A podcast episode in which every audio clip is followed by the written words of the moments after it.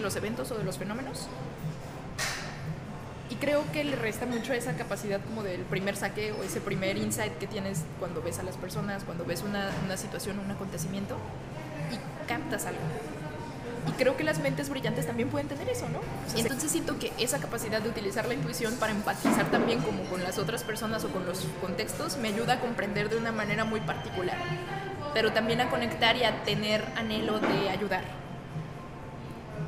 En, en filosofía tal vez ese sentimiento moral sería la compasión. Y ahí fue que empecé como a vincularme con los temas más bien políticos y sociales. Dije, sí, claramente se tiene que hacer un cuestionamiento y una crítica y tiene que estar bien fundada, pero también tiene que haber compromiso con la acción, porque si no, pues se va a quedar en discursos que nadie va a llevar al aterrizaje. Nadie los va a concretar, nadie va a permitir que esa crítica se abra camino para otras alternativas la vara de medir sí es diferente con, autores y con autoras. Cuando ellos dos escribían literatura y también ensayo, ella hacía lo mismo y con ella decimos es una comentarista, eh, es solamente la, la, persona que acompañaba a Jean-Paul Sartre, es Nuestra Señora de Sartre. O sea, esos son los, los, legados históricos que tenemos de la autora. Yo dije, no, para nada. Hay que redefinir y reescribir y reapropiar las ideas de las filósofas y enfocarlas desde lo que ellas querían y esperaban con sus proyectos, porque eso era lo valioso y concluí que en efecto, pues no, no, bueno, es solo el segundo sexo, sorpresa. Sí es una obra muy importante, eso sí, pero no es el corazón de su razón de escribir. Filosofía y novela es un ensayito en el existencialismo y la sabiduría de los pueblos, o el existencialismo y la sabiduría popular, donde ella dice, yo sé que la literatura nos dice muchas veces mucho más que lo que podría decir un ensayo filosófico en el sentido de que nos interpela y que decimos, esa emoción yo la he vivido. Y a partir de esa emoción yo puedo pensar cosas y puedo reflexionar y cambiar algunas formas en las que yo comprendo o habito el mundo. Entonces, ella decide que le va a poner su propia sangre, dice, a los textos para que sus propias experiencias puedan palpitar con nosotros y decirnos cosas sobre la vida. No creo que lo que esté haciendo desprestigie la filosofía, al contrario, creo que la acerca, la hace accesible a públicos en donde no habría llegado si nosotros nos ponemos en un esquema rígido, eh, conceptual lejano, como de esos temas de los que no me gusta hablar, por cierto. Vamos a ponernos a hacer como un árbol de situación ahí lógica. Pues no, la neta, la gente a lo mejor podemos vivir muy felices nuestra vida o reflexionar muy felices nuestra vida sin necesidad de llegar hasta allá. Tal vez sí, si tenemos ganas de hacerlo. Mm, pero no quiere decir que no podamos hacer un poco trivial también el ejercicio de la filosofía.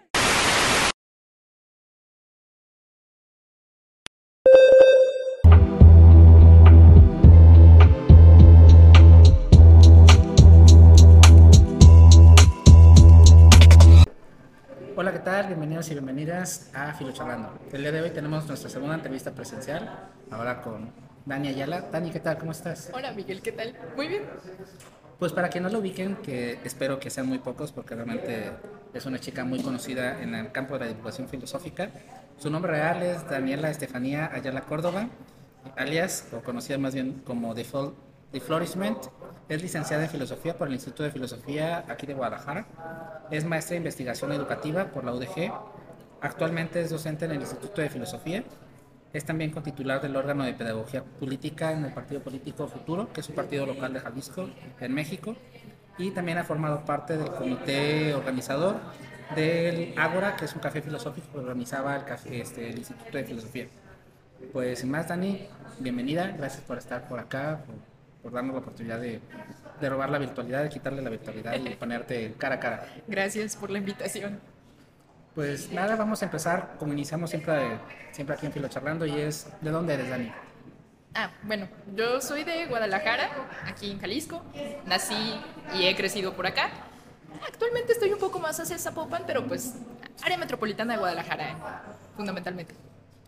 Y si te pudieras poner en el papel del ministro de Cultura, del ministro de Turismo, y tuvieras que convencer a las personas que nos leen, que nos ven, que nos escuchen, ¿Por qué venir a Guadalajara? ¿Por qué venir a Zapopan? ¿Qué nos podrías platicar de tu ciudad, de Zapopan, de Guadalajara? Hmm. Convencerles. Siento que tiene el encanto de una ciudad en el sentido de que encontramos los servicios y el desarrollo urbano como que se puede esperar uno, es decir, como vías de tránsito como que comunican con varias partes de la ciudad. El área metropolitana realmente más bien lo que eran pequeños municipios ahora son una gran mancha urbana. Eh, sí, uno puede hacer el contraste muchas veces y eso es lo que suele pasar. Comparan a la Ciudad de México con Guadalajara, yo creo que tenemos encantos diferentes. Uno de los encantos que yo le encuentro al área metropolitana de Guadalajara es que puedes encontrar entonces lo bonito de una ciudad y como esa vida o ese pulso más movido, más dinámico, pero también el encanto de los pueblos por las como los espacios que uno puede encontrar en algunas partes del centro de Guadalajara, pero también si nos vamos hacia Tonalá o hacia Laquepaque, tiene como ese encanto todavía más pintoresco, a lo mejor un poquito que nos recuerda lo, rústico, lo rural, aunque sí, si bien, pues más bien ahora ya tenemos una gran extensión de cosas y de personas, me gusta mucho eso, que a pesar de que pues ya es un espacio grande, muchas veces me ha tocado encontrarme a amigos como por las mismas zonas, rumbos, y eso le da un sentimiento más cálido. De repente en Ciudad de México a mí me daba vértigo por las dimensiones que tiene la ciudad, porque de alguna manera también le platicaba una, una amistad que se llama Dani también, que era bonito en el sentido de que sientes la indiferencia de las personas y no, no es tan importante si haces alguna tontería, con respecto aquí en Guadalajara, en donde haces una tontería y como sí somos muchas personas, pero creo que somos un poco más atentas a lo que está pasándonos alrededor, pues inmediatamente se dan cuenta de que acabas de hacer una tontería en la calle, ¿no? Em, aunque también en ese mismo sentido creo que hay un poco menos de, de indiferencia acá. Eh, y esa calidez y esa cercanía me gusta en, en los modos de, de por acá, en las personas que estamos por acá. Quizás sea una percepción muy subjetiva, pero es lo que yo podría decir. Ahora, en medio de toda esta calidez, en medio de toda esta pequeñez y enormidad de la ciudad, cuando piensas en Dani, pero en Dani de niña o Dani adolescente, en Guadalajara, ¿qué es de las primeras cositas que te viene así? El chispazo de, me acuerdo de esto de, de pequeño. Creo que uno de mis primeros recuerdos va a ser como de la barranca de Huentitán. Es un parque que está como hacia donde está el zoológico de Guadalajara, al que solía ir mucho con una de mis mejores amigas de toda la vida, que conocí de hecho en preescolar, ahora que recuerdo, pues es mi mejor amiga de toda la vida, tal cual. Y la barranca tiene, voy a sonar muy kantiana, pero sí me daba esa sensación de, de lo sublime en un lugar muy cercano a casa y para mí siempre ha sido increíble y cada que vuelvo a la barranca sigo teniendo esa sensación de pues lo enorme y lo inmensa que es la naturaleza, pero por otro lado como el encanto de, de contemplarla. Al mismo tiempo el susto de decir, ay, me podría caer aquí y qué vértigo caerme. Y por otro lado, qué hermoso y qué bello estar ante el, el abismo, ¿no? Mm, también, o sea, se, es un sentimiento mezclado, un poco dolor, porque recuerdo que cuando estaba más chica la veía más limpia que ahora. Progresivamente el río Lerma Santiago está cada vez más contaminado y ver la espuma ahora cada que vuelvo hacia allá me resulta una imagen muy dolorosa, pero al mismo tiempo me recuerda mi infancia y siento que eso es alguna suerte de mensaje, ¿no? un llamado, es decir, pues hay un compromiso con, con lo local, con lo comunitario, con lo que ya hemos vivido y experimentado. Y para mí, pues la imagen de aquella barranca que estuvo un poco más limpia y que me platica mi mamá y mis abuelos, que era en algún momento prístina el agua, pues es también una añoranza de que no, que no quede así, que, que para las próximas generaciones no sea un río de espuma de cosas tóxicas. Ahorita vamos a retomar esa parte de, de ecología que, que, está sacando a flote, porque vienen, vienen cosas sobre eso. Ahora, bueno, estás en Filocharlando, estamos en Filosofía en la Red, eres filósofa, difundes filosofía, entonces la pregunta del millón, ¿quién es Dani Ayala? ¿Qué te define? Mm. Qué gran pregunta. Mm. Me resulta difícil definirme, no en el sentido de que tenga un conflicto de identidad, venga, pero, pero sí de decir qué es lo fundamental sin lo cual yo ya no me reconocería a mí misma. Creo que esa es la pregunta.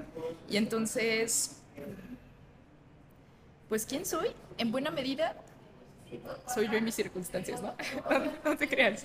Perdón, broma, broma de filósofos.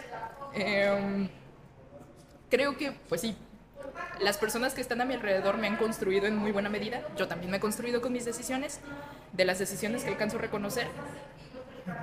Pues soy una persona que siempre ha tenido mucha curiosidad y mucho anhelo de, saber y de conocer. Yo sé que suena a un lugar común y un lugar muy trillado, pero tal vez es algo que caracteriza a las personas que decidimos estudiar filosofía.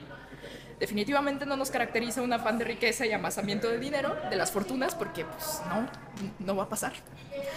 Pero pero sí una curiosidad como por el mundo, por sus fenómenos, por las personas, eh, por comprender un poco más. A lo mejor no hacer nada en especial con eso que, que aprendimos, o a veces sí.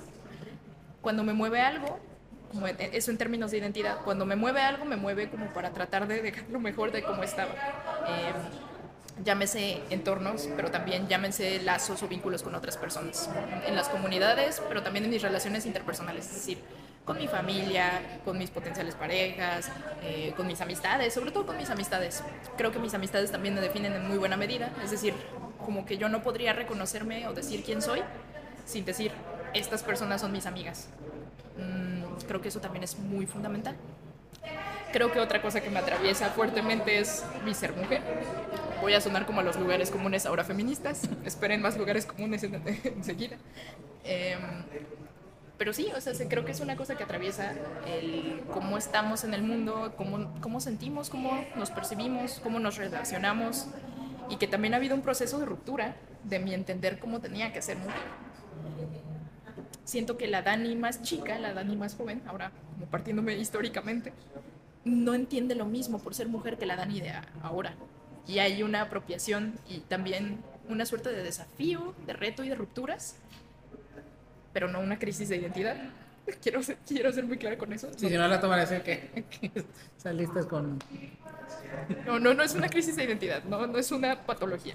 En el sentido de que proyectos, expectativas, eh, apuestas, formas de vida en las que yo antes me reconocía o a las cuales le apostaba, ahora ya no son esas, son otras.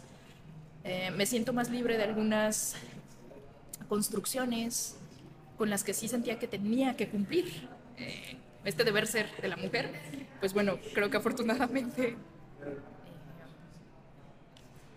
pues ciertas lecturas, ciertos desencuentros, ciertas experiencias me ayudaron a reconfigurar mi identidad como mujer, y cómo me puedo presumir mujer en el mundo, cómo me puedo representar, cómo puedo sentirme también cómoda con cómo me expreso y cómo me relaciono y hasta dónde eh, espero que las personas digan o no qué es lo que tendría que hacer como mujer, porque creo que eso sí ha resultado un poco irritante a lo largo de mi trayectoria.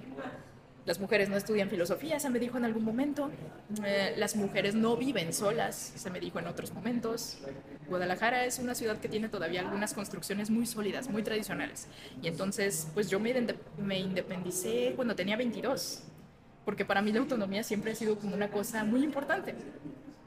Así como amo mucho a las personas que están alrededor mío, creo que también necesitamos esos espacios donde podemos escucharnos a nosotros y podemos establecer un diálogo con nosotros mismos o con nosotras mismas en este caso. Entonces eso también sería un elemento importante de mi identidad. Mm, soy un poco introvertida en realidad, o sea, no me gustan los espacios donde mucha gente me abruma muy fácil. Y eso no quiere decir que la, la gente no me guste. Me encanta poder establecer como conversaciones, pero son conversaciones muy profundas a veces. Y también después juegan en lo trivial. Entonces me gusta gente como con la que pueda saltar entre muy trivial, gran crisis existencial y que no tengan problema con eso. Tal vez sí tenemos problemas con eso en el fondo, pero bueno, pareciera que no. Em, y ya, finalmente como que la última, el último eje que sí siento que define mucho de quién soy o cómo me identifico ante el mundo, tiene que ver con, con el deseo y la añoranza de la protección de la naturaleza. Creo que eso nunca he podido rastrear exactamente, no he hecho ese ejercicio tan consciente de decir en qué momento apareció. Pero lo que sí puedo reconocer es que es un anhelo y un afán muy determinante en la forma en la que vivo, decido, hago, construyo y elijo. Entonces creo que eso es parte de mi identidad. Y ahorita, antes de, adelantarnos un poquito, ahorita que hablabas de esta, no desconstrucción, pero esta transformación de, de la Dani mujer, cómo sería mujer niña, cómo te ves ahora, igual, a lo mejor si no, que no nos dijeras tal cual los conceptos, pero sí, ¿cómo poder ayudar a estas chicas? A lo mejor una chica que nos vea de 17, 18, 19, que esté quizá en ese momento en cómo hacer esa transición, cómo lo viviste tú, unos consejos, una, un apoyo de decir, bueno, se puede reconstruir de esta manera o puedes realmente romper estos paradigmas para llegar a, a otro posicionamiento más contemporáneo de la mujer. Mm, es una buena pregunta. ¿Y qué podría decir? Creo que en buena medida tiene que ver con el poder construirnos condiciones para sentirnos más libres. Hubo un momento en el que yo pensaba, mm, después de la universidad se espera prácticamente de mí una cosa en la que las mujeres históricamente han estado como muy encaminadas, que es, eh, pues ten una pareja, cásate, si es necesario deja tu trabajo y deja tu profesión y deja tu vocación, ten hijos y ahí un poco pues, se concluye un proyecto. Y no, ojo, no es como que yo piense que ese proyecto es inválido en ningún sentido, pero no era algo que a mí me resonara. No, era, no es algo en donde yo me vea, en donde yo diga, ah, activamente añoro ser mamá. De hecho, hace poco me preguntaron en los lunes de preguntas, es una dinámica que hago eh, en Instagram, mm, que por qué, por qué no quería tener hijos. Primero me preguntaron cómo le pondría a mis hijos, o hijas, o hijas. Así fue la pregunta. Y entonces yo dije, pues creo que esa respuesta es muy sencilla no tengo que pensar un nombre porque no quiero tener. Y entonces me llegó otra pregunta de ¿y por qué no? Y yo, ¿y por qué sí? Más bien, ¿no? O sea, creo que tiene que nacer una añoranza o un deseo y eso nos moviliza. Y entonces cuando yo encontré, porque es un trabajo de introspección, es un trabajo de trabajo consigo mismo, que, que esos caminos no me hacían sentido, no me hacían ilusión, dije, pues a lo mejor entonces no es por aquí. Y cuando no es por aquí, pues tiene que ser por otro lado fue cuando empecé a buscar otras posibilidades, empecé a entender como otras formas de vida y entonces dije, ok, me voy a dar chance de explorar otros caminos y otras vertientes y voy a hacerme tregua. O sea, tampoco es que se cierre para, para siempre esa posibilidad, más bien es exploremos las otras y si no se contradicen entre sí, pues reconciliaré lo que me haga sentido y dejaré de lado lo que no.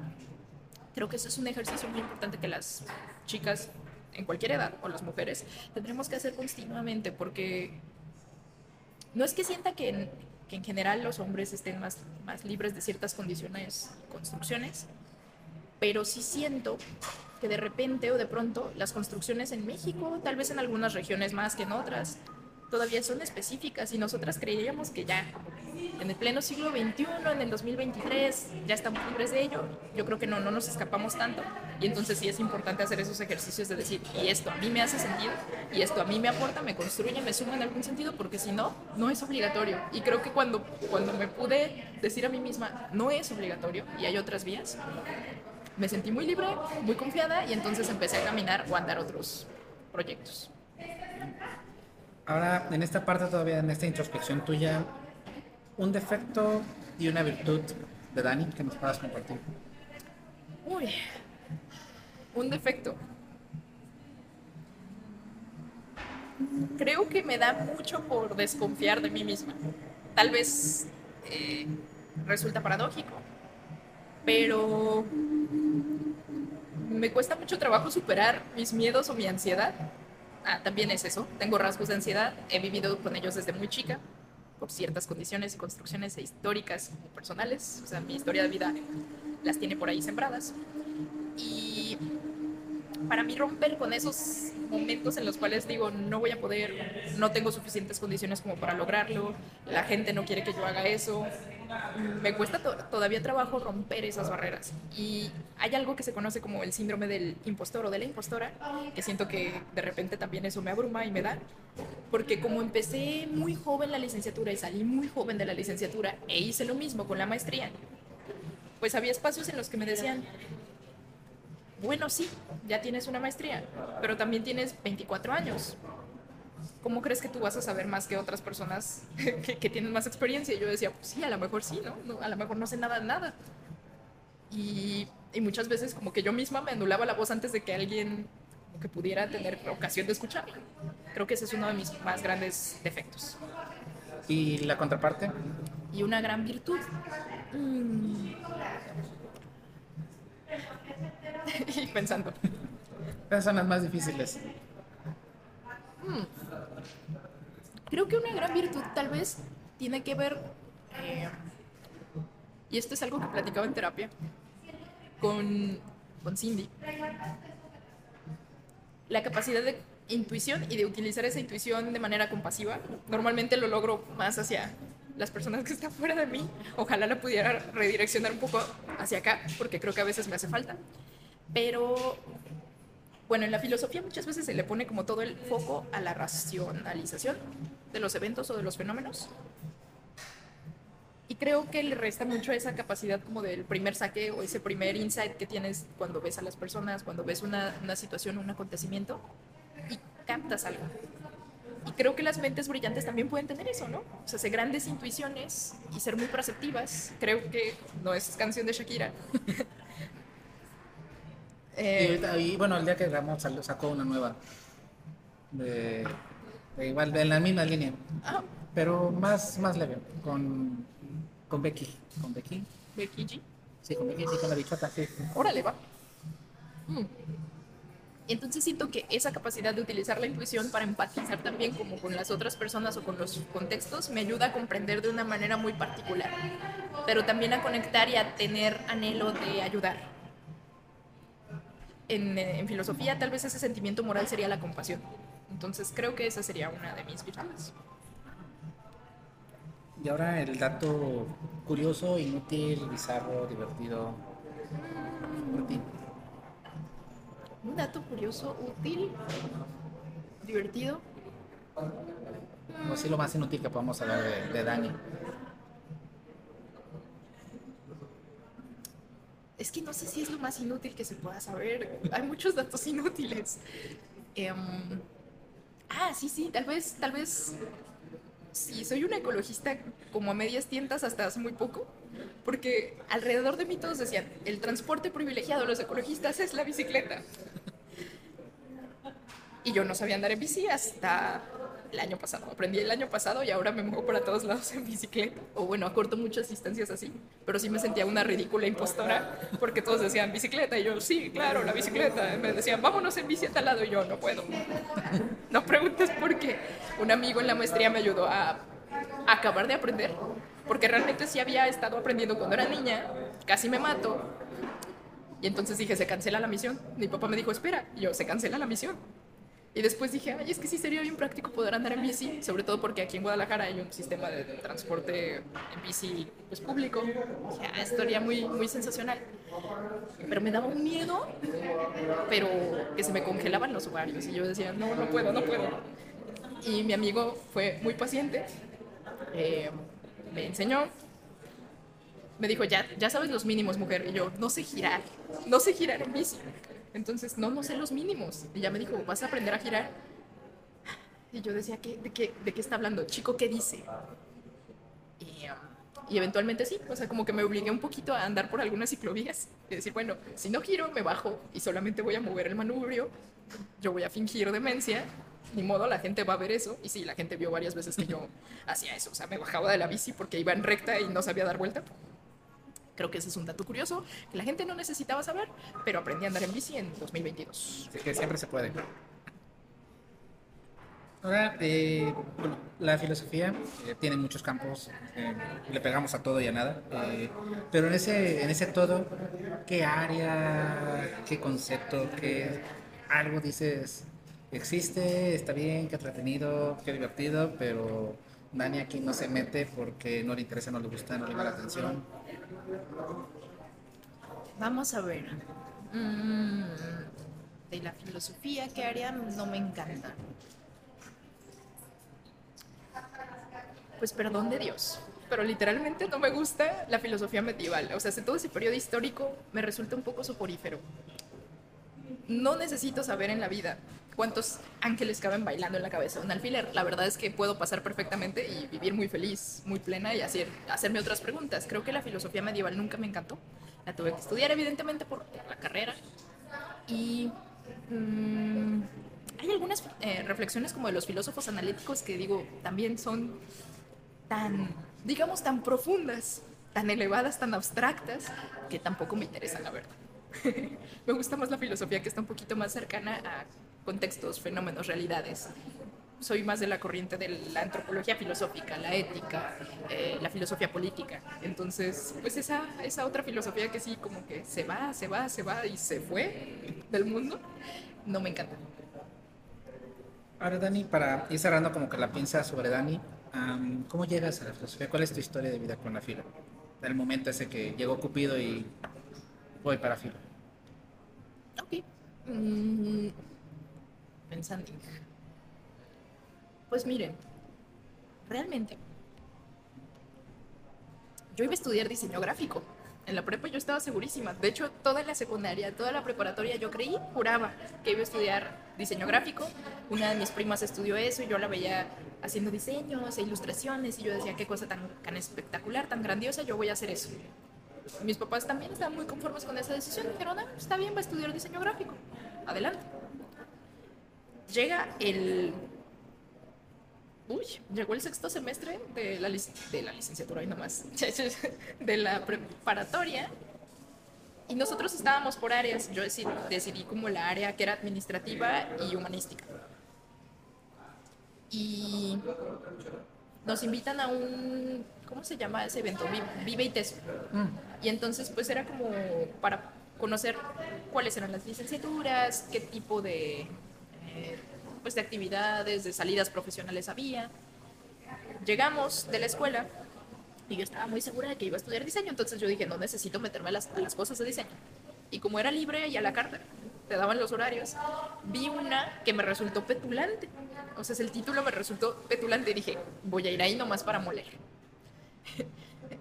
Se llamaba algo así como filosofía para aprender a leer. Y yo dije, pero yo sí sé leer, estoy segura de que sé leer. Entonces dije, voy a ir ahí. Y llegó y estaba el coordinador de la licenciatura, que ahora creo que también es coordinador de la maestría. Me siento y habíamos como 10 personas y además era la única mujer ahí. Y lo empecé a escuchar hablar y dije, Ay, ¿qué, ¿qué, está haciendo este señor en la sala más chiquita del mundo, en donde solo hay 10 personas, hay un montón de sillas vacías, hablándonos de cómo aprender a leer, si ya sabemos leer seguramente? y empezó a hablar como de la filosofía, eh, nos enseñaba a desaprender ciertas cosas, a cuestionar ciertos esquemas preestablecidos de cómo interpretábamos los fenómenos, de, cómo, de lo que creíamos que éramos, de lo que creíamos que pues era lo funcional en las relaciones con las otras personas. Y yo dije, ah, eso suena interesante. Ya me quedé, dije, bueno, si no me gusta me voy a salir. Incluso me acuerdo que me senté a un lado de la puerta con ese descaro y cinismo, porque yo estaba perfectamente preparada para decir si esto está muy aburrido o está muy cínico también él, pues yo me salgo. Pero no, ya me quedé como más picada, me quedé hasta el final. Y luego eh, dijo, y por eso la filosofía nos ayuda a aprender a leer, porque leer es comprender, es interpretar, es eh, encontrarse con otras realidades distintas, dejar que te transformen cada vez que te encuentras, e incluso como cuando relees un libro, descubrir nuevas cosas en el mismo libro. Porque tú ya no eres el mismo y el libro tampoco. Muy heracliteana esa lección. Y total dije, ok.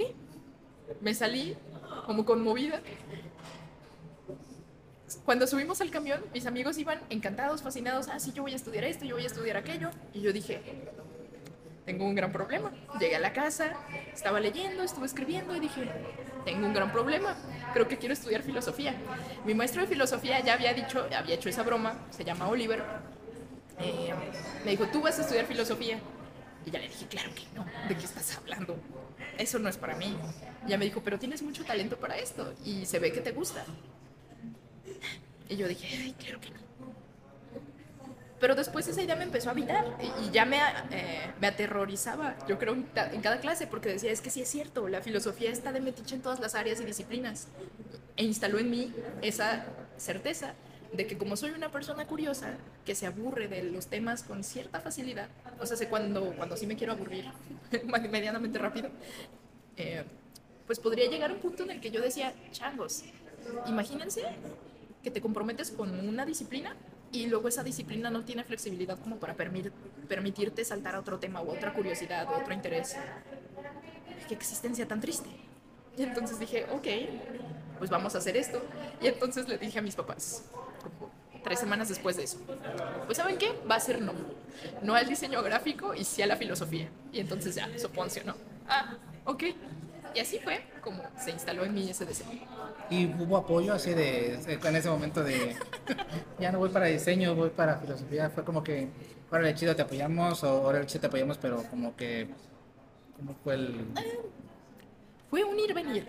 O sea, no podría decir que, que me dijeron, no, no va a ser eso y tienes que apechugar como con otra carrera.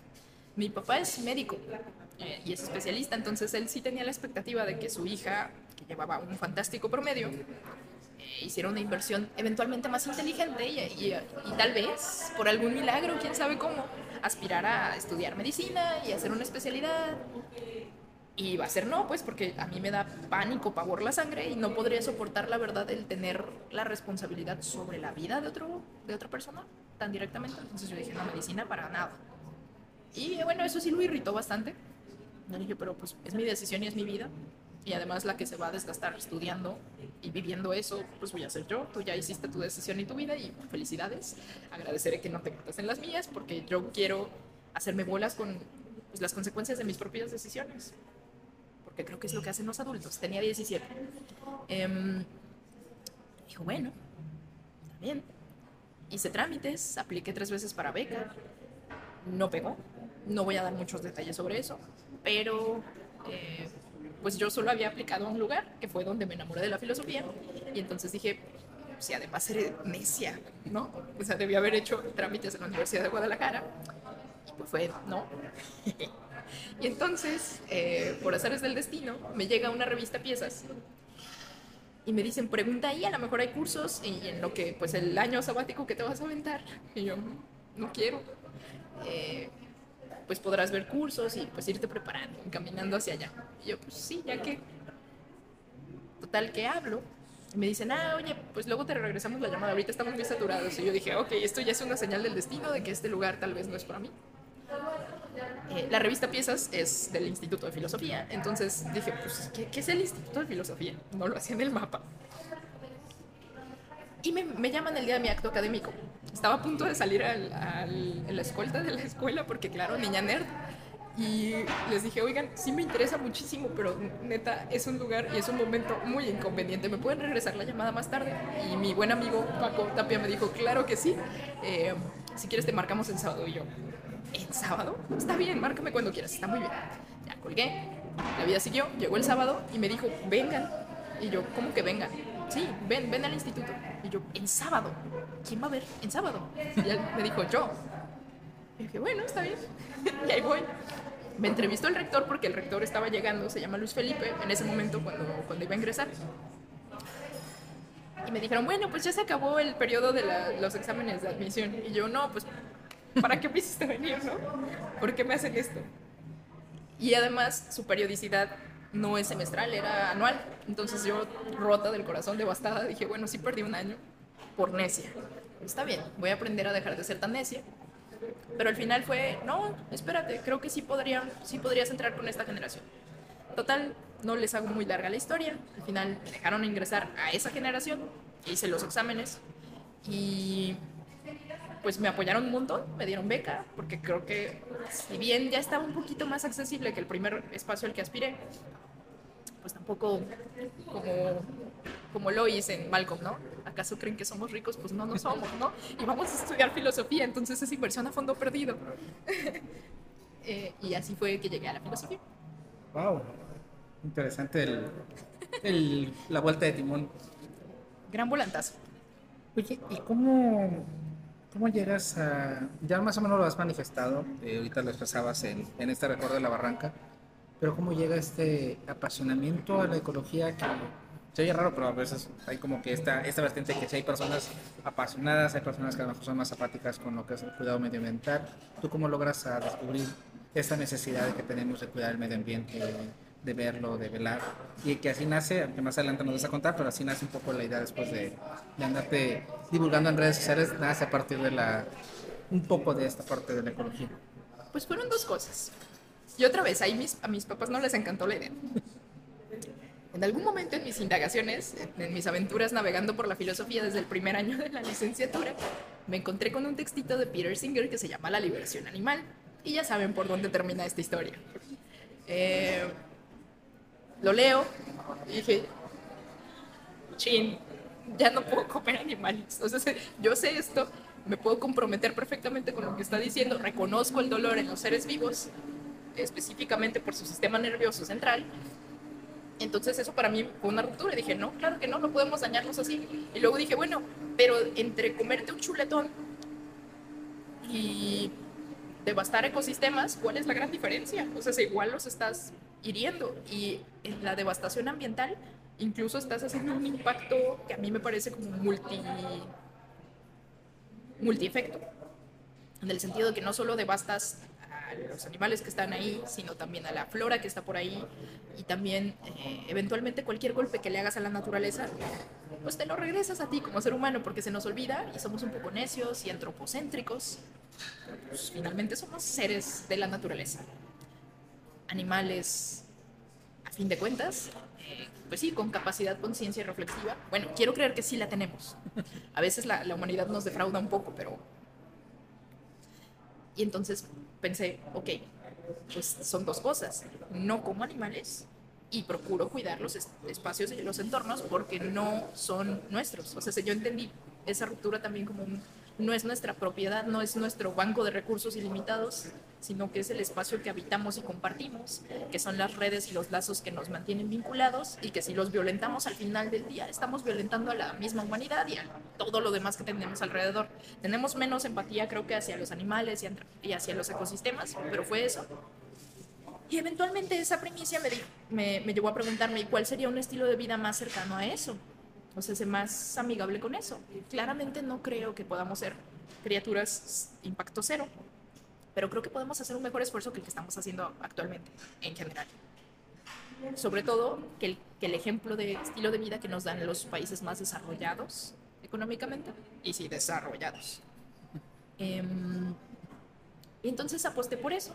Creí que tal vez lo más consecuente era un estilo de vida más frugal, más sencillo, que en la medida de todo lo que tuviera mi posibilidad y alcance no generara residuos, eh, y si sí, que viera cómo gestionarlos, aprender un poco también sobre esos ciclos, empecé a leer también un poco más a, propósito de esos procesos y demás, eso fue atravesándose pues después con discusiones políticas, sociales, culturales, y, y tal.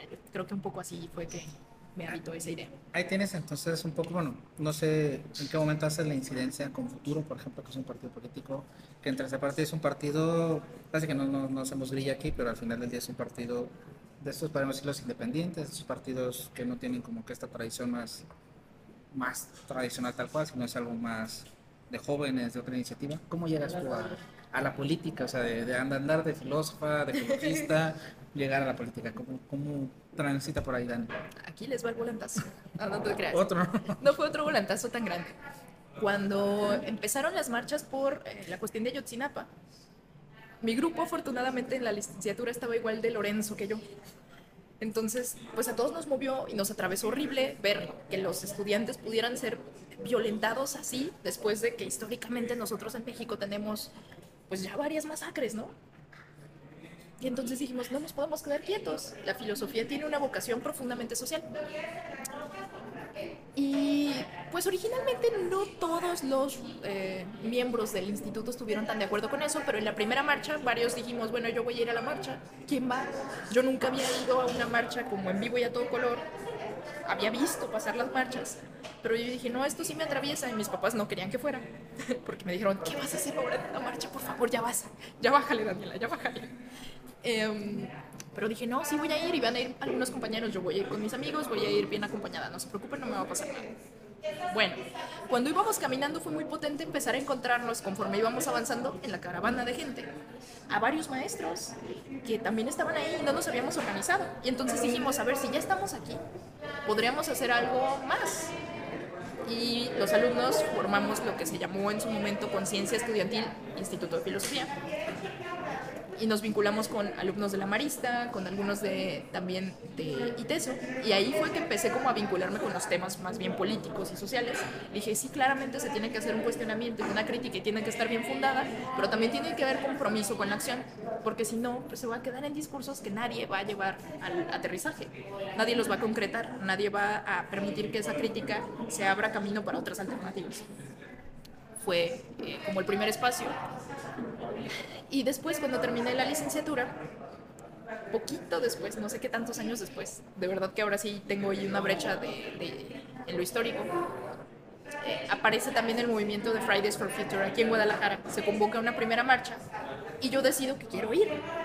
Y era la primera vez, no sabía ni quiénes iban a ir, yo no conocía ahí absolutamente a nadie, pero yo dije, pero ese tema me mueve, eh, tenemos que manifestarnos con respecto a las políticas en materia de cambio climático y protección ambiental, porque en México lo estamos haciendo horrible y en el local también estamos haciendo gestiones tontísimas, perdón. Me uní a ese colectivo, eh, fui activista ahí un par de años, vino la pandemia, nos, nos desvinculamos un poco y en esa brecha del final de la pandemia también terminé la maestría. Y yo les dije, ¿saben qué? Es muy probable que con esto de la pandemia, el reacomodo, pues a lo mejor yo ya no pueda colaborar tan activamente como lo hacía antes. Ahí hice unas grandiosas amistades, que creo que algunas de ellas siguen en el proyecto aquí en Guadalajara. Eh, y ya me dijeron, no, está bien. Yo ya había ido a un par de asambleas en 2018 de lo que en su momento fue Wikipolítica, que es como la semilla de futuro. Pero por angas y mangas, pues no, no se daba la vinculación. Cuando 2018 estaban decidiendo si se mantenían como Wikipolítica o transitaban a intentar contender ya como con la figura de un partido y consolidarlo y todo lo que eso implica. Em, pues yo estaba muy desgastada porque estaba entrando a la maestría, tenía clases al mismo tiempo, para mí era imposible como comprometerme con más tiempo y dije, bueno, eventualmente tal vez yo pueda entrar en ese proyecto porque a mí me parece que si quieren hacer las cosas de una manera diferente y reivindicar la, la importancia de la participación política de las personas de cualquier tipo de condición, formación, edad y demás. Y a mí eso me, me resonaba muy importantemente, pero pues no tenía tiempo en ese momento. Hacia 2020, cuando yo termino la maestría y quiero reinsertarme las clases, pues veo que no puedo dar tantas clases como antes, porque los semestres ya estaban un poco configurados. Y, a- y sale una convocatoria al órgano de pedagogía política. Una convocatoria abierta de ese espacio. Y yo dije, pues, ¿qué será? Y otra vez, impostora. No, es que no voy a aplicar, a lo mejor son personas conocidas las que van a ocupar esos perfiles y tendría sentido, pues, para que se pueda acuerpar. Y bueno, pero un amigo me invitó a así mandar los, los papeles. De hecho, ese amigo fue uno de los primeros que me invitó también a, a las asambleas de Wikipolítica. Entonces dije, está bien, voy a mandar mis papeles a ver qué tal. Y después de un proceso que duró como entre dos semanas, tal vez tres, me, me avisan que sí, que sí quedé seleccionada y yo estaba, pero sorprendida.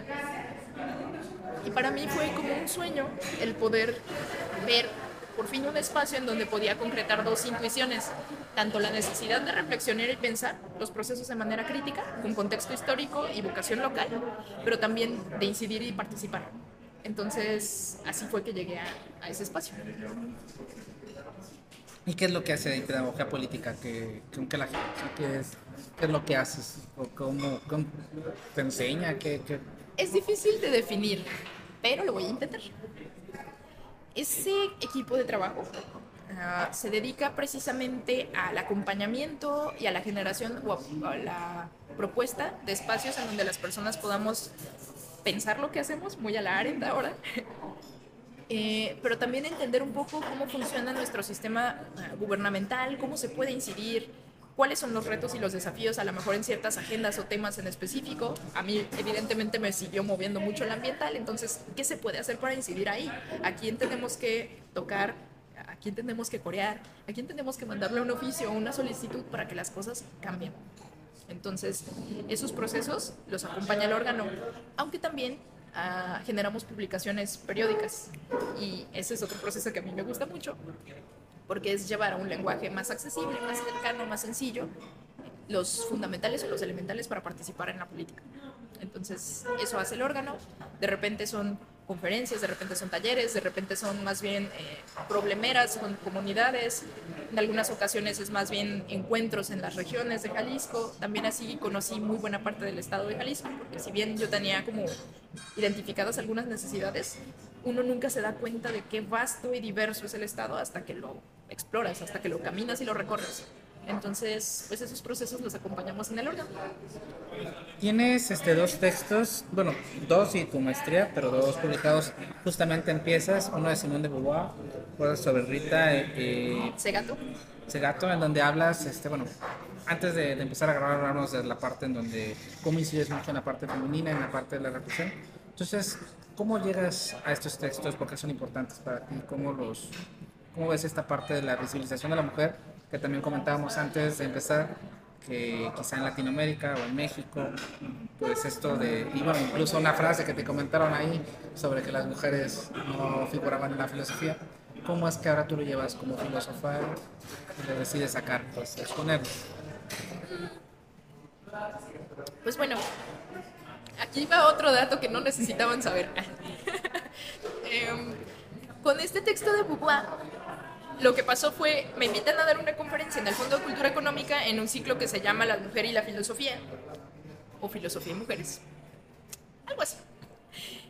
Pero ya habían elegido a Arendt, y además la persona que había elegido a Arendt es una persona a la que admiro y quiero un montón, entonces dije, claro que no voy a escoger la misma autora, aunque haya sido la de mi tesis de licenciatura, entonces yo me eché un pasito para atrás y dije, bueno, ¿y quién es la siguiente autora a la que he leído con tanta contundencia como Arendt?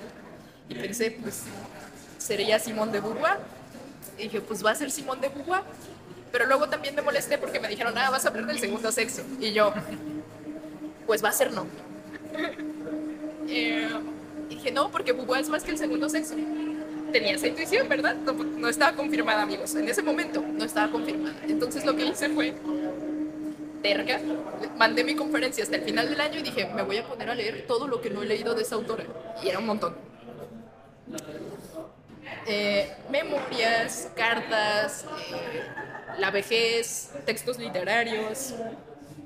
Leí un poco de todo y leí comentaristas de Beauvoir y concluí que en efecto, pues no, no, Beauvoir no es solo el segundo sexo, sorpresa. Sí es una obra muy importante, eso sí, pero no es el corazón de su razón de escribir. Y ella misma lo dice en las memorias. O sea, ahí no me echen bronca con la interpretación. Ella misma lo dijo.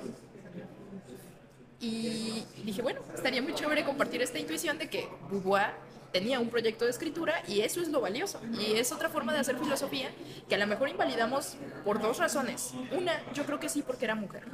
Porque nos trata con condescendencia cuando escribimos algo con, con, un talante más literario, como diciendo, ay, sí, sus obritas, sus comentarios a Jean-Paul Sartre. Y no, a ver si hay apuestas y si hay aportes muy específicos.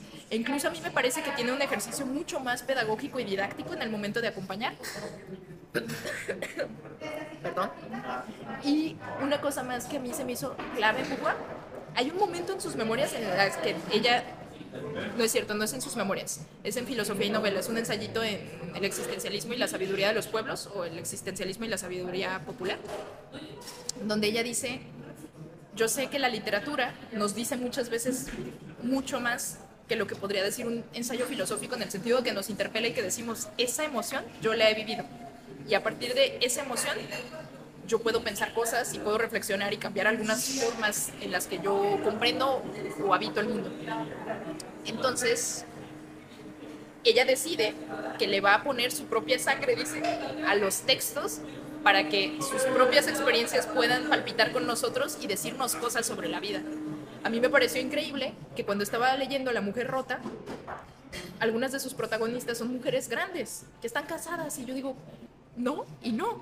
Y aún así, yo me sentí tan interpelada con esos textos que yo sentí la angustia de esas mujeres, ¿no? De decir, mm, ¿qué hago si estuviera en esa situación? ¿Qué haría? Qué frustrante, qué desastre, cómo elijo y cómo, cómo me apropio otra vez de mi libertad y cómo, mm, cómo reivindico quién soy sin necesidad de definirme desde un otro.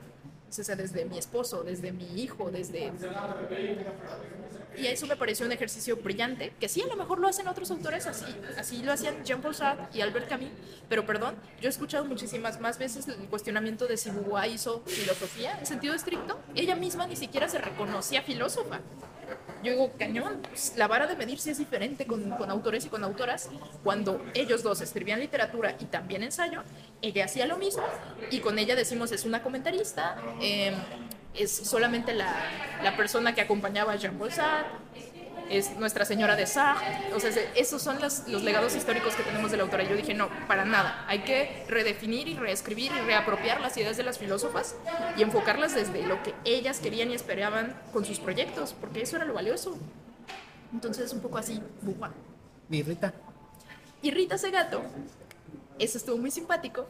Hay un profesor me dijo que habían recibido la, la, oportunidad de transcribir una de sus conferencias y publicarla en piezas, pero que querían pues una breve reseña para introducir la, la entrevista, pues para dar un contexto, una suerte de dossier. Y el dossier terminó siendo un ensayo porque hice algo parecido. Empecé a leer más obras de la autora y entonces dije, vaya, esta, esta investigadora es brillante.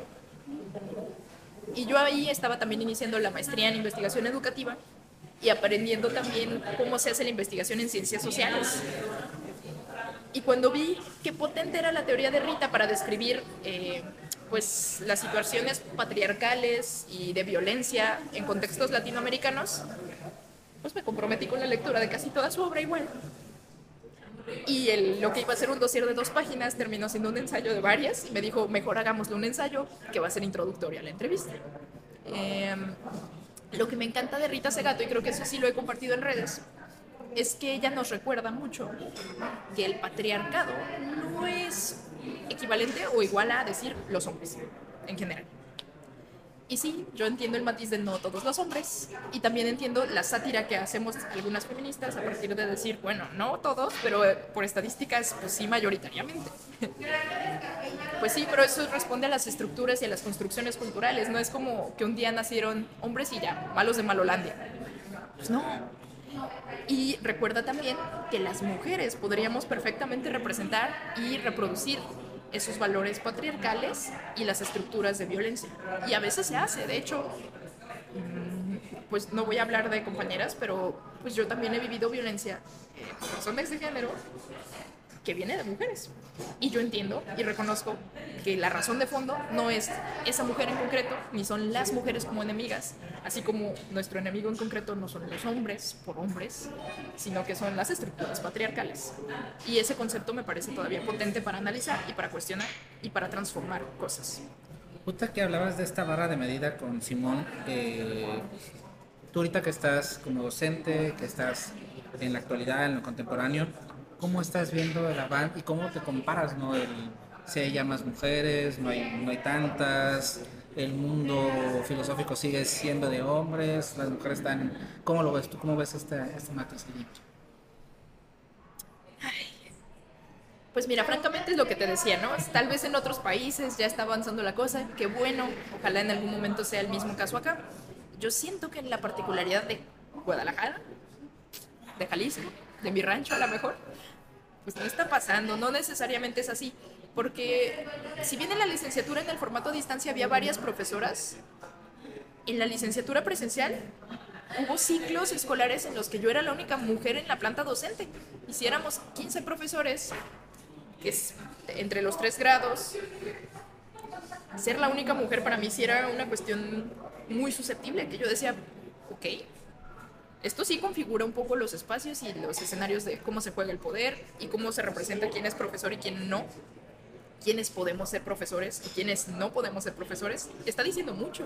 Solo hay una mujer y además había espacios en los que se trataba a mi persona como con cierta condescendencia.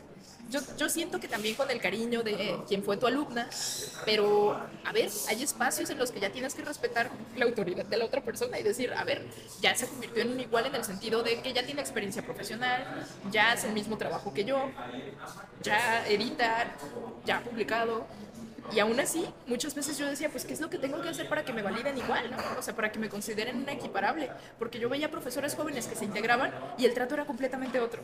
Yo era Dani y ellos eran el maestro N. No voy a decir nombres nuevamente, ¿no? Mm, me van a disculpar, pero pues hay brechas también salariales, eh, hay dificultad como para reconocer e integrar a las mujeres en otros espacios. Eh, para las conferencias y las publicaciones es todavía un reto, la verdad, que se tiene que eh, como sí, pues estar luchando activamente por conseguir los espacios. En algún punto, en algún lugar del mundo, me dijeron, las mujeres no dan clases de filosofía. Y yo dije, a ver, estamos en el siglo XXI, ¿qué está pasando aquí? Em, esa lucha y esa reivindicación me acompaña, me atraviesa, en algún momento me tronó, o sea, anímicamente mm, me resultó demandante, me desconecté un año de la filosofía, las redes sociales curiosamente fueron uno de los primeros espacios en donde retomé el pulso de la filosofía Pero para mí fue muy doloroso eso, como que no se me reconociera como una voz válida y que creo que no, le, no me pasa solo a mí. Yo busqué a otras compañeras, que somos pocas por acá, a las que conozco al menos, y me decían las experiencias no son diferentes y algunas incluso han sido más violentas que las que yo he tenido que atravesar. Entonces, sobre si ya es parejo acá, yo creo que no. Hay mucho todavía por hacer. Cuando yo estudié, habíamos dos compañeras. He estado ya en varios ciclos escolares donde no tengo ni una alumna. Entonces, no, no es parejo. Oye, antes de llegar a tu cuenta, ah, ¿en redes sociales este trato de iguales, este, validación es igual o es más parejo el terreno ahí, hombres, mujeres? En internet, ¿cómo lo, en internet, ¿cómo lo ves? ¿Cómo lo vives? Ah, es una buena pregunta. Es que hay de todo un poco. Por un lado, sí he encontrado más apertura en ciertas generaciones, sí hay una brecha generacional, en la cual no les importa tanto si, si nos está hablando una ella, un él o un ella. Si suena plausible y te da fuentes o referencias, lo aceptan y lo validan. También me ha tocado como un trato condescendiente de decir, y esta alumna de filosofía que, y yo, la alumna de filosofía tiene 27 y tiene una maestría ya.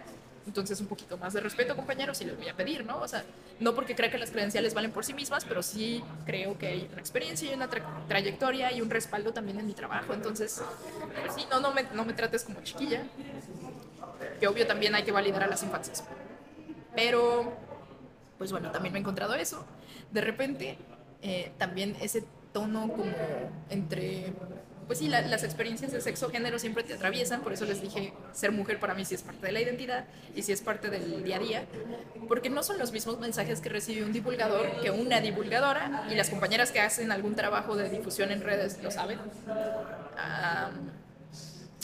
hay algunas aproximaciones que son más cordiales, otras que son muy coquetas, otras que son, francamente, sí, un poco ya más violentas en algún momento me, escribieron algunos comentarios que la verdad eso sí los reporté porque sí ya era pues una cuestión que a mí me parece sintomática pero también muy representativa de nuestras realidades sociales a veces muy misóginas. Entonces hay de todo un poco, pero me parece que en las capas más jóvenes hay más reconocimiento y validación de las identidades y más respeto también por las posibilidades de las personas en tanto que personas.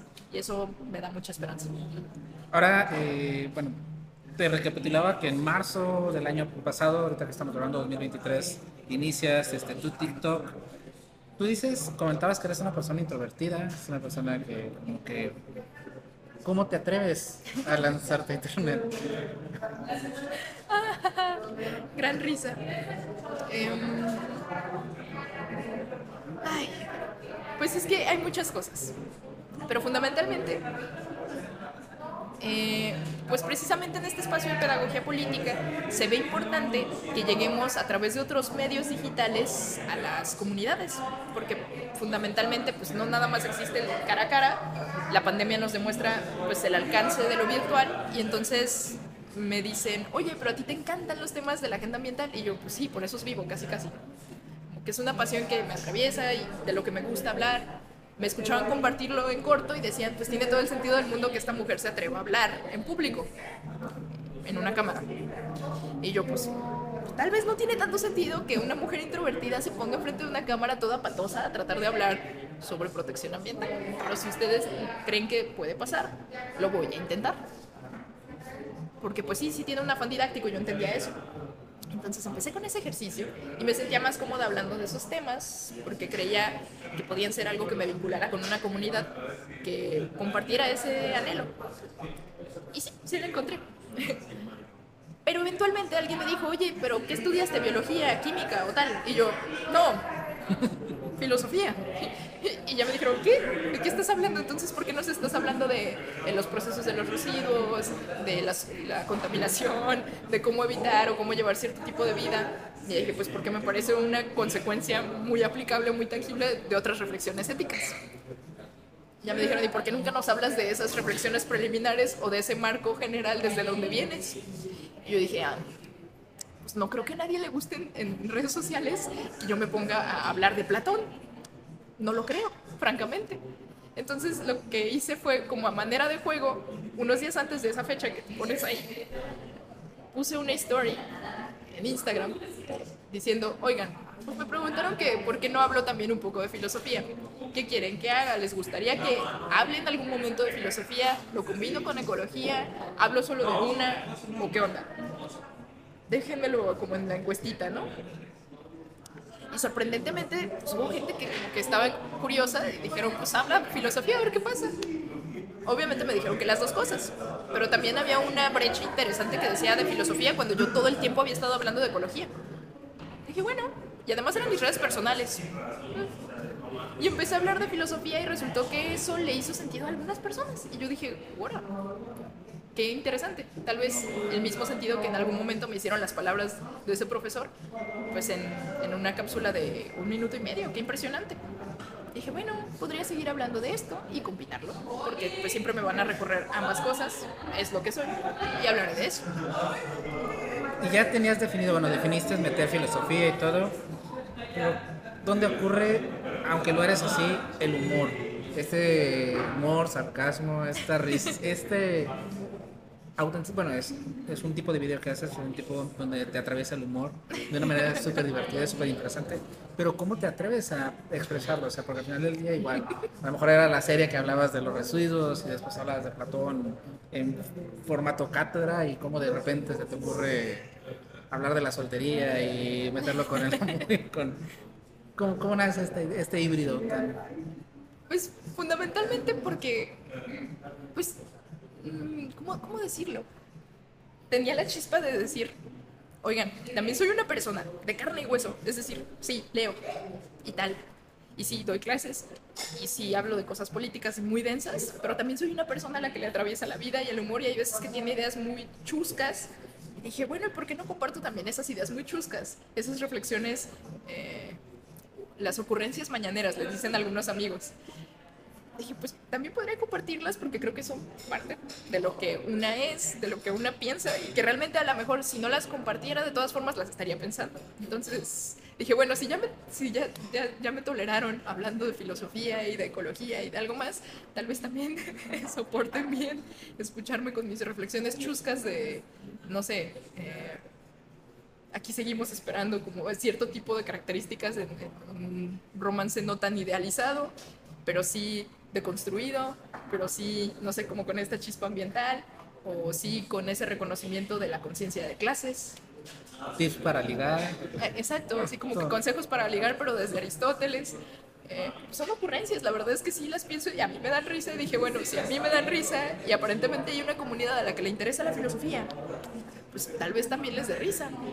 Y si no, pues ni modo, ya hice un, ya quedé, ¿no? Dirían hablando de esta comunidad, eh, de repente, pues subiste como la espuma, tienes un alcance importante. ¿Cómo asimilaste este no ser nadie en la esfera virtual a que de repente en la calle vas caminando por algún lugar en la ciudad y te puedan llegar a, ah, te vi a ti, ¿Cómo se hace sentir siendo tú Dani, siendo Dani Dani? Porque te lo compartí yo en, momentos que hay, hay influencers, hay personas que tienen como dos caras, ¿no? Tienes como que la cara influencer y lo que hago en cámara es mi personaje y afuera soy otro, pero tú eres tú. Entonces, ¿cómo, cómo vives, no la fama igual, pero sí el, el alcance viral? pues poco lo que ya te había dicho, no es como que lo esté integrando de la manera óptima, entonces cuando me encuentro con la gente en la calle no sé cómo reaccionar. Lo estoy intentando. Porque creo que la ruptura puede ser más hacia la otra persona que de verdad esperaría como que sepa reaccionar. Perdón, no lo sé hacer aún. Tal vez en algún momento lo aprenda y tal vez no, porque sigo siendo una persona introvertida. Entonces, cuando me aborda alguien desconocido en la calle, pues sí, digo, ay, ¿qué hago? ¿Qué hago? ¿Qué hago? ¿Qué hago? Um, creo que es lindo en, cierto sentido y es un poco apabullante en otro. Por ejemplo, en algún momento me llegó un ramo de flores al Instituto de Filosofía y yo dije, ¿qué hago con esto, no? Porque además todos los maestros se dieron cuenta, mis alumnos se dieron cuenta. Y evidentemente, así como hay sección de chismecito filosófico, pues ahí era chismecito con Dani, ¿no? Como que, ¿de dónde? ¿Por qué? ¿Quién? ¿No? Y yo, pues... ¿Desde cuándo? ¿De dónde? No sé quién tampoco, porque pues la tarjeta no traía, era anónimo. Em, ¿Desde cuándo? Pues quién sabe. Fue un muy bonito ramo de flores que además era como un surtido porque no sabían muy bien qué flores me gustan más. Pero también, pues eso rompe un poco tus esquemas, porque, pues para acabarla pronto, ¿no? Creo que nunca me han regalado flores en ese sentido. Más que mi papá. Mi papá sí me ha regalado flores, me las dio como en mi graduación y a veces en mis cumpleaños. Entonces dije, ah, vaya, esto es inesperado. Y ahí iba en el tren de Guadalajara aquí, con tren ligero con mi ramo de flores y diciendo, ¿cómo le voy a hacer para montarlo en la bici? no lo sé. Eh, pero de repente esa clase de gestos que son muy lindos también pues son un descentramiento. Como decir, ah, ¿en qué momento ocurrió esto? ¿no? Como que la gente es linda y tiene estos gestos y estos detalles, pero también se rompe como la barrera entre lo virtual y lo físico, lo presencial. Entonces, me gusta creer que, que puedes tener como una relación bonita con las personas que integran la comunidad, que han acompañado el proyecto, porque sí también siento que hay personas que han pues que han visto desde el día uno en el que yo no sabía ni siquiera cómo sostener la cámara hasta ahora, que no siento que sigas, o sea, como que siento que todavía no sé hacer muchas cosas. Pero pues ya hay más personas viendo que no sé hacer muchas cosas. Entonces, pues yo estoy muy agradecida, por un lado, y por otro lado, pensando, hmm, ¿cómo integro esto como a la vida? Porque realmente, pues hay invitaciones que ya, o sea, invitaciones académicas, y eso lo he practicado con otro amigo que también hace divulgación en redes, pero el de antropología. Se llama Gustavo, y en redes lo encuentran como Antropobooks pero platicaba con él, porque fundamentalmente a veces nos llegan invitaciones más bien por ver el trabajo que hicimos de divulgación en redes. Para mí eso es impresionante en, el sentido de que abre puertas a algunos espacios en donde tú nunca te imaginaste. Yo, por ejemplo, el día de hoy aquí, ¿no? No me imaginaría estar en un espacio así. Y pasó, pues en buena medida, por una tarea de divulgación. Entonces, reconciliar eso y tratar de hacerlo propio, para mí ha sido un reto y sigue siendo un reto. Todavía no estoy muy segura de cómo, de cómo comportarme. Y entonces lo único que hago es pues, ser quien soy, ¿no? Y entonces sacarme de onda, tal vez decir alguna tontería, quedarme en silencio incómodo e intentar hacerlo mejor la próxima vez. Ahorita hablas de las partes de los desconocidos, pero también hay conocidos que se enteran de esto, tanto amigos, gente cercana, gente que a lo mejor te va a decir una, échale ganas, como compañeros de trabajo, como gente que quizá el échale ganas puedes decirlo, pero no tan auténtico. Y en, este, en esta estructura en donde la única mujer, en donde todo esto, ¿qué tan difícil es compaginarlo en las estructuras tradicionales? El que de repente salgas en chismecito filosófico, salgas diciendo alguna cosa en TikTok con humor, con sarcasmo, y llegas a clase con tu libro de vamos a hablar hoy de... bueno, pues también te lo decía, mis, mis estudiantes, mis alumnos lo han tomado muy bien de hecho, a veces incluso pues en un tono más de cotorreo dicen, ah, Dani, pues hay que tomarnos una foto al final del semestre o al principio del semestre. Yo voy a decir que a ti te tuve de profe, porque pues la gran influencer me dio clases y yo es como, no, soy una gran influencer. Y ok, o sea, pues podemos tomarnos una foto, pero por favor no lo hagas por eso, porque qué incómodo. Y otros personajes, no, otra vez, así como yo. Personajes. Otros personajes me han dicho, ¿qué es esa cosa tan ridícula que estás haciendo en redes sociales? Contente mujer, ¿no? O sea, como que deja de, deja de hablar. Y yo, no, a ver, nuestro trabajo nos ha costado históricamente reivindicar los espacios de, de vocería. No creo que lo que esté haciendo desprestigie la filosofía, al contrario, creo que la acerca, la hace accesible a públicos en donde no habría llegado si nosotros nos ponemos en un esquema rígido, eh, conceptual lejano, como de esos temas de los que no me gusta hablar, por cierto. vamos a ponernos a hacer como un árbol de situación ahí lógica. Pues no, no, la neta, la gente a lo mejor podemos vivir muy felices nuestra vida o reflexionar muy felices nuestra vida sin necesidad de llegar hasta allá. Tal vez sí, si tenemos ganas de hacerlo. Pero no quiere decir que no podamos hacer un poco trivial también el ejercicio de la filosofía. Es decir, ni siquiera algunos filósofos se tomaban tan en serio a sí mismos, ni que todos fueran Schopenhauer, perdón, en su prólogo. No, no todos son así de graves y ay, nos metemos en papel. Siento que de repente es como si sintiéramos que la validación nos viene dados, dada por esa figura como inalcanzable o inaccesible o lejana o distante. Y entonces, ah, sí, ese es filósofo y entonces quien hace divulgación en redes sociales, esa persona no hace filosofía. está haciendo, está haciendo chistes, está haciendo un mal ejercicio de traducción, está haciendo una cosa chabacana que no vale. Yo no lo veo así. Creo que tiene mucho valor y mucha riqueza y que francamente pues la filosofía tendría que democratizarse. Y soporte. Pues Dani, este, ahora sí para, para cerrar, eh, ya hemos hablado de lo que haces en redes, pero ¿dónde te pueden encontrar? ¿Cómo te pueden encontrar? Eh, igual tienes un blog ahí, has escrito algunas cosas, entonces también, y un blog más literario, más, más en el sentido, entonces échanos el comercial de, de Dani. Eh, y yo. oh, oh. A ver, en la mayoría de las redes afortunadamente tengo el mismo arroba, entonces arroba DA Flourishment, que se deletrea D-E-A, y Flourishment es florecimiento en inglés, es un concepto de Marta Nussbaum. Por ahí tengo un TikTok o un video en donde lo explico. Y estoy en TikTok, en Instagram, en Twitter, en Facebook. Tengo un canal de YouTube que está ahí como esperando que pueda explorar el, el formato más largo. El blog es el único que no está como uniformado con el arroba de Flourishment. Se llama Buscadores de Perlas. Excelente, Dani, pues muchísimas gracias por, por la charla, por la apertura, por dejarnos conocer un poquito a la verdadera Dani de tras TikTok, tras bambalinas. Detrás de escena. Detrás de escena y pues aquí está. Gracias, Miguel, por la invitación.